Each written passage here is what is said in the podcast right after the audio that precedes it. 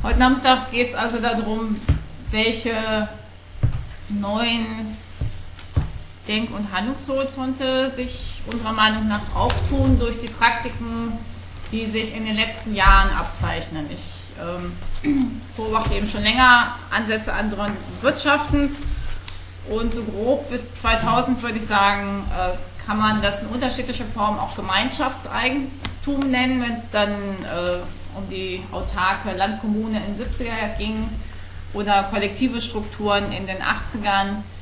In den 90er Jahren haben die Tauschringe sehr geboomt, also mit Privateigentum und Tauschlogik sehr verhangen und seit 2000 tun sich Praktiken, also entwickeln sich Praktiken, die als commons-basierte Peer-Produktion gemeinhin bezeichnet werden. Ich spreche eben von Economy, beides werde ich jetzt im Folgenden erklären. Ich habe es sehr komprimiert, weil inklusive Vorstellung 20 Minuten, da bleibt die, nicht mehr so viel. Die Vorstellung kannst du, so fünf Minuten kannst du extra noch für dich nachschauen. Aber nicht laut Zeitplan, deshalb habe ich versucht, ja, okay. mich kurz zu machen. Äh, wahrscheinlich wird es dann eben doch wieder länger. Aber dann eben jenseits des Kerns kommen die Bemerkungen dann vielleicht eher in der Diskussion. Ähm, ganz kurz vorweg aber auch nochmal, weil jetzt eben der Homo economicus schon viel als Stichwort, das ist natürlich das Totschlagargument immer gegen eine bessere Gesellschaft, dass der Homo economicus doch am besten beschreibt, wie wir sind und dass äh, die, diese Konstruktion eben dafür verantwortlich ist, dass wir so leben müssen. Ich sage jetzt schon Konstruktion, das ist natürlich gemeinhin nicht der Gedanke, sondern der immer gleiche Mensch, jenseits davon, in welcher Gesellschaft wir leben, er sei ein fauler Sack, er sei von Natur aus Konkurrent und er sei ein Egoist, heißt es. Und Marx wird häufig zitiert mit, das Sein bestimmt das Bewusstsein. Das ist nur die Hälfte von dem, was auch Marx gesagt hat, sondern natürlich hat er auch gesagt, hat, wir äh, sind die Gestalter der Geschichte, wenn auch nicht unter frei gewählten Verhältnissen. Also die Welt formt uns, wir formen die Welt. Es geht darum, äh, das zu begreifen, äh, eben jenseits des liberalen Menschenbildes, wir seien fertige Subjekte, dass sich Menschen natürlich in anderen Verhältnissen auch anders verhalten und deshalb ist es so schwer, von heute auf morgen die Revolution zu machen und die andere Gesellschaft zu haben. Und das fand ich eine sehr, vielleicht das Spannendste in Argentinien damals, äh, was sich in einem Zitat niederschlägt von Neka Hara, die sagte, den Kapitalismus werden wir nicht verändern, wenn wir nicht unser alltägliches Leben verändern und so eine neue Subjektivität, ein neues Menschsein entstehen lassen. Ich dachte, ich hätte das geändert, habe ich nicht. Den Fehler. Deshalb sind diese Keimformen so wichtig, was Günther du ja auch schon gesagt hattest, äh, weil wir uns dann immer nur aufgrund dieser neuen Denk- und Erfahrungshorizonte anders entwickeln können und neue Erfahrungen machen können. Und wenn es tatsächlich so ist, dass im kommunistischen Manifest die Forderungen schon erfolgt, äh, die, die Forderungen fast alle schon erreicht sind, erfüllt sind, dann zeigt das ja nur, dass eben die Utopie immer am Horizont ist. Das heißt, man kann immer nur ein Stück weit gucken und man kann nicht wirklich jenseits dieses Horizonts gucken, indem, solange man sich nicht selber fortbewegt hat, um ein Bild von Eduardo Galeano zu bemühen. Gut, dann komme ich zum eigentlichen Vortrag. Da beginnt es natürlich, was sind Commons? Ich spreche immer von Commons und nicht von äh, Gemeineigentum. Das war heute auch sehr deutlich, dass das sehr, sehr unklar ist und sehr stark mit Gemeinschaftseigentum oder Volkseigentum oder anderem auch äh, schnell durcheinander geworfen wird. Deshalb äh, eben wirklich dieser Begriff Commons. Ähm, das kam ja heute auch in der Diskussion, dass die Wirtschaftsstrukturen früher eben nicht diesen Eigentumsbegriff hatten und deshalb steht hier jetzt erstmal so verallgemeinert, sie sind unsere Vergangenheit natürlich sehr unterschiedlich ausgelegt, aber ähm, tatsächlich nicht immer mit so ganz klar strikten sozialen Rollen verbunden, wie wir das äh, in unserem Klischeebild haben. Ähm, aber trotzdem geht es natürlich nicht darum, jetzt äh, etwas Vergangenes wiederzuholen, sondern es geht darum, gesellschaftliche Produktion mit diesen Prinzipien auch unter heutigen Bedingungen zu denken.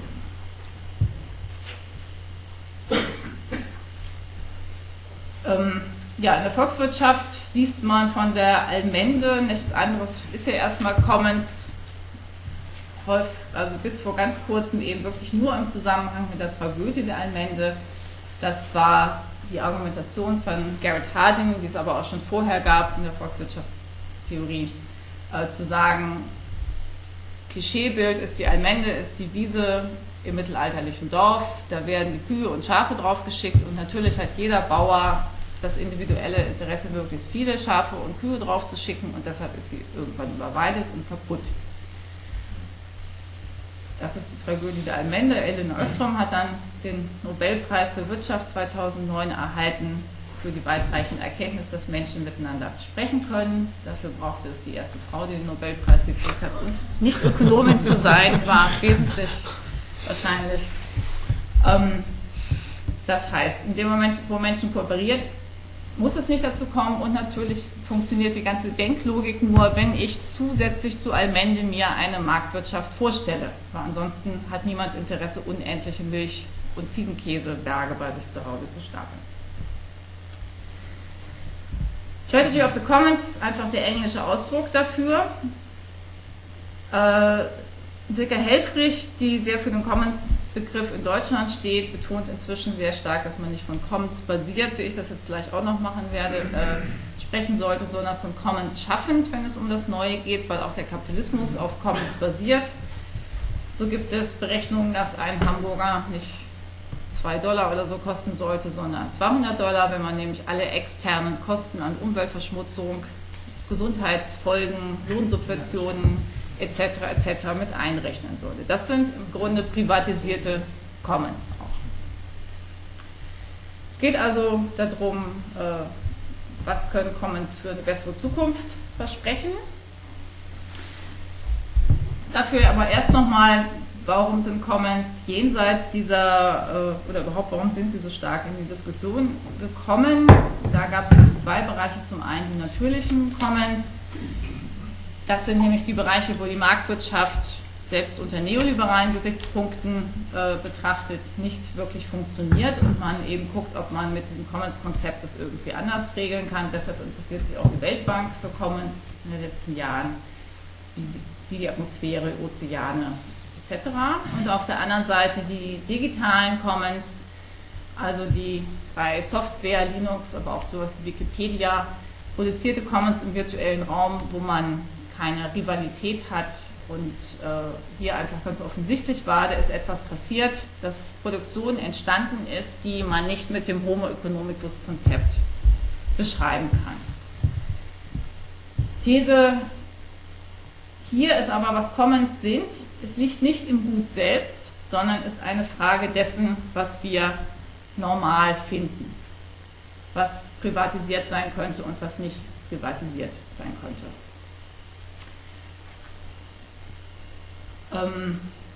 Es zeichnet sich also nicht durch Eigenschaften im Gut selbst aus, sondern durch die Art und Weise der gemeinschaftlichen Nutzung, was man auch als Commoning nennt. Ähm, und man sagt, es gibt kein Commons ohne Commoning. Wir können das vielleicht nachher nochmal an, einzelnen äh, Gütearten vielleicht festmachen. Ich denke, es wird sowieso deutlich, deshalb gehe ich hier erst nochmal weiter. Ja, Commons-basierte Peer-Produktion ist dann eben der Ausdruck der dafür von Jörg Benkler, einem Harvard-Professor, äh, ins Leben gerufen wurde, weil er das fassen wollte, wie das entstehen konnte, jenseits des Homo economicus Modells, ähm, ohne dass Geld fließt, ohne dass es Hierarchien gibt. Und Commons ist eben Allmende und Peer heißt nichts anderes als ebenbürtig, also die Produktion unter Ebenbürtigen. Für die Produktionsseite äh, ist sehr wesentlich, das, äh, was man in Wirtschaftswissenschaften Crowding out of Motivations nennt, also dass externe Belohnungen interne in, intrinsische Motivation kaputt machen. In der Mitarbeitermotivationsliteratur heißt das Gummibärchen-Effekt, weil das Grundbeispiel ist eine Kindergruppe, die begeistert Drachenfeen und äh, Schlösser malt, nachdem man vielleicht eine Geschichte erzählt hat.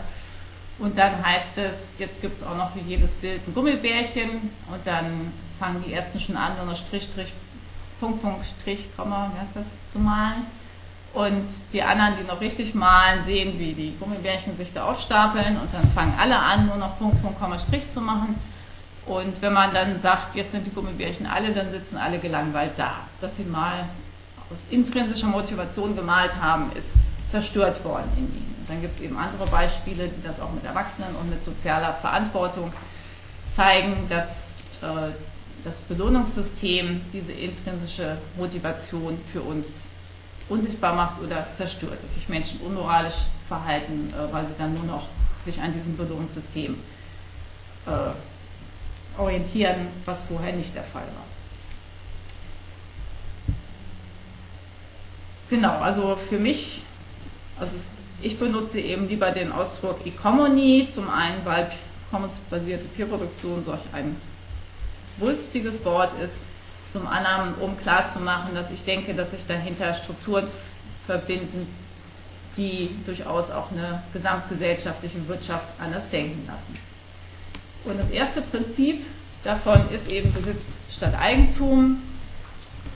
Es fiel heute Morgen schon, dass das auch die Unterscheidung, die juristische Unterscheidung ist. Der Mieter ist der Besitzer, die Vermieterin ist die Eigentümerin. Ganz anschaulich finde ich das am Beispiel Kuba, wo es eben bis vor zwei Jahren kein abstraktes Eigentum gab, sondern nur Besitzverhältnisse an Wohnungen. Wer irgendwo wohnte, konnte nicht rausgeschmissen werden. Das heißt, es muss nicht mit Rechtsunsicherheit einhergehen, sondern das war nicht streitbar, streitig zu machen. Aber es konnte eben nicht veräußert werden. Ist dann geändert worden vor zwei Jahren. Wie bitte? Wer zahlt nicht? Ja, es gab ja keine Miete, es gab Besitz. Also man musste keine. Die hatten, die hatten Wohnungen oder Häuser und waren die Besitzer dieser Häuser. Das konnte ihnen nicht streitig gemacht werden, dafür mussten sie nicht Miete zahlen, sie konnten es aber auch nicht verkaufen. Das heißt, sie hatten keine abstrakten Eigentumsrechte. Dann haben wir den Tausch Ja, war nicht das war besonders. Das war nicht. Wir haben ja lächerliche Sachen Genau, also das war da nicht perfekt organisiert, weil es zu Tauschverhältnissen führte, aber das ist ein anderes Problem. Also man kann es mit Häusern denken, man kann es mit Land denken, weil nichts anderes sind Almenten. Äh, und jetzt werde ich auch immer Alternativwirtschaftsbeispiele mit anführen. Also ich zum Beispiel wohne auf einem offenen Platz, wo es durch eine rechtliche Konstruktion faktisch keinen Eigentümer gibt, rechtlich natürlich schon und wo jede Person hinziehen kann, äh, weil eben genau nach diesem Prinzip gelebt wird. Wenn ich jetzt äh, sage, dass man an sowas wie Parks und Seen so einen Übergang feststellen kann, was sichtbar macht, was wird privatisiert, was könnte, geht eher in Richtung Commons, dann ist das natürlich nicht ganz richtig, weil äh, die Ausführungen von Daniela da natürlich sehr richtig waren. Wenn es öffentliches Eigentum ist, ist es noch lange kein Commons, weil dazu auch äh, gemeinschaftliche Strukturen der Bewirtschaftung äh, gehören. Aber es zeigt vielleicht ganz ziemlich deutlich, wenn jetzt in Brandenburg die Seen privatisiert werden, dass es eben nicht selbstverständlich ist, was ist Commons, was nicht, was ist unbedingt Privateigentum, was nicht, sondern es eben dazu führt, dass dann die Gemeinden 50.000 Euro zahlen müssen, weil ihr Spielplatz am See ist und jetzt dieser See privatisiert worden ist. Man kann es auf Gegenstände beziehen. Ein sehr übliches Beispiel aus der alltäglichen Praxis ist, wir haben Bücher ausgelesen und geben sie dann auch ab. Inzwischen gibt es in vielen deutschen und österreichischen Städten zumindest äh, öffentliche Bücherschränke, wo man eben dann die Bücher hinbringen kann, die aus dem Besitz gefallen sind, weil sie nicht, weil sie ausgelesen sind, weil ich keinen Nutzen mehr daran habe und andere kann ich in Besitz nehmen, ohne dass hier eine Tauschlogik vorherrscht. Bei Werkzeugen ist es natürlich ein bisschen anders, weil sie nicht ausgenutzt sind, auch wenn die durchschnittliche Bohrmaschine 6 bis 13 Minuten nur im Einsatz ist, aber man möchte sie ja vielleicht doch nochmal wieder benutzen. Das heißt, es wird dann eher über offene Werkstätten organisiert, über Nutzungsgemeinschaften per äh, Smartphone, über Y-Buy-App oder über Internet, über Y-Own-App oder äh, die kommt jetzt über den Leihladen in Berlin zum Beispiel. Ähm, Transportmittel bieten sich natürlich auch an, das so zu denken. Carsharing wäre ein Beispiel, letztlich aber jede Form von Straßen- oder öffentlichen Nahverkehrsmitteln, äh, jede Form von Infrastruktur, kann man sagen. Äh, hier ist es auch so, dass wir das ja nicht total übernutzen würden. Wir würden nicht den ganzen Tag nur noch Bahn fahren oder unser Abwassersystem verstopfen, nur weil wir das nicht mehr mit Tauschlogik bezahlen müssen, sondern auch hier sind natürlich Bedürfnisse befriedigt. Achso, jetzt die Leihläden zu spät. Umsonstläden kann man auch so denken oder Kleinmöbellager, nicht wie es hier in Berlin heißt, Schenkladen. Ich, äh, etwas fällt aus meinem, äh, ich schenke etwas von Privateigentum zu Privateigentum, sondern zu sagen, es, was fällt aus meinem Besitz und deshalb bringe ich es zur Umverteilerstation, wie es in Potsdam zum Beispiel heißt, wo es jemand anders in Besitz nehmen kann. Auch Essen- oder Rivale-Güter kann man so denken, weil äh, jetzt ganz konkret festgemacht, wenn ich in meinem Projekt äh, mir Essen nehme und es esse, dann ist das Bedürfnisbefriedigung, ist in Besitz nehmen. Wenn ich es auf mein Zimmer nehme, weil ich es noch später essen will, sicher auch noch irgendwie. Wenn es dann da vergammelt oder ich es verkaufe, dann ist es irgendwann in Eigentum übergegangen. Das heißt, es sind ja auch fließende Projekte. Äh, in der, bei der Schweizer Sozialdemokratie habe ich auch so einen Vortrag gehalten und als es dann in die Arbeitsgruppe ging, war ich ganz erstaunt, dass es dann sehr realpolitisch umgesetzt wurde, weil es dann Überlegungen gab, ja, wenn man so und so viel Eigentum hat, äh, dass dann die Eigentumssicherung äh, gesetzlich nicht mehr greifen sollte, sondern äh, äh, ja, dieser Schutz wegfällt. Also sozusagen, ist, ist schon auch als fließend zu verstehen. Foodsharing ist hier der Begriff, der im Augenblick auch ziemlich der, sich verbreitet. Und natürlich gibt es keinen Grund, warum man ausgerechnet Produktionsmittel nicht so denken sollte, sondern hier Eigentumslogik am Mehrwert zählen sollte. Das Ganze kann man auch schon verstehen als Teile, was du kannst.